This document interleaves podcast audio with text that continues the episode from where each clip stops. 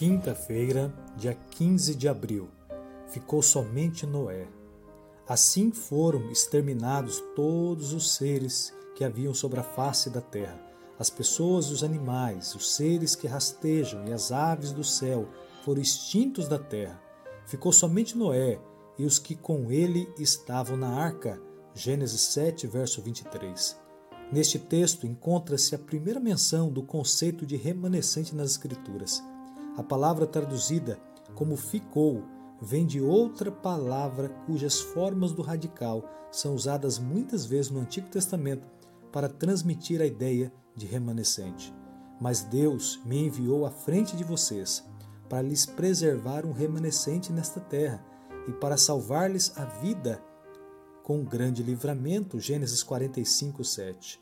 Os restantes de Sião e os que ficarem em Jerusalém serão chamados santos, isto é, todos os que estão inscritos em Jerusalém para a vida. Isaías 4, verso 3. Naquele dia, o Senhor tornará a estender a mão para resgatar o resto do seu povo. Na época do dilúvio, o Criador do mundo se tornou o juiz do mundo.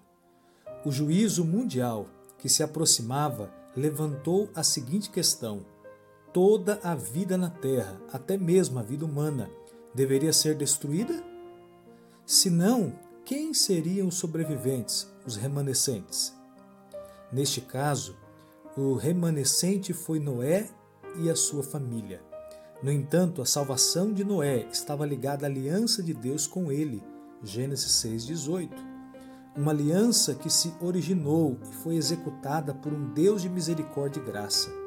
Eles sobreviveram somente por causa do que Deus havia feito por eles, por mais importante que tenha sido sua cooperação.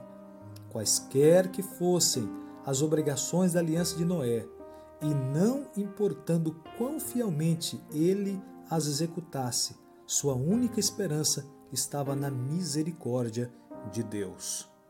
Não podemos ignorar o fato de que os remanescentes que sobreviveram à primeira catástrofe mundial eram pessoas de fé e confiança.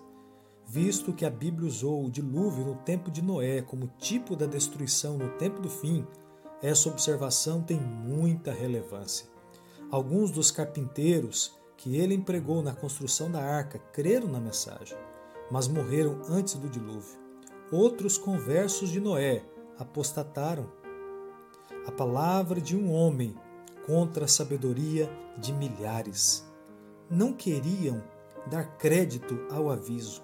Cristo declarou que haveria idêntica incredulidade quando a sua vinda estivesse próxima, quando a ostentação do mundo se tornar a ostentação da igreja, quando os sinos de casamento estiverem tocando e todos olharem para o futuro esperado, muitos anos de prosperidade temporal, subitamente, como no céu brilha o relâmpago, virá o fim de suas ilusões e falsas expectativas.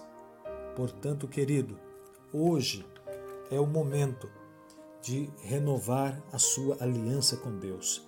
Deus também quer salvar você à semelhança do que ele fez com Noé. Ele quer que você também faça parte do remanescente. Mas você está disposto a colocar a sua vida nas mãos de Deus? Espero que sim. Que Deus te abençoe.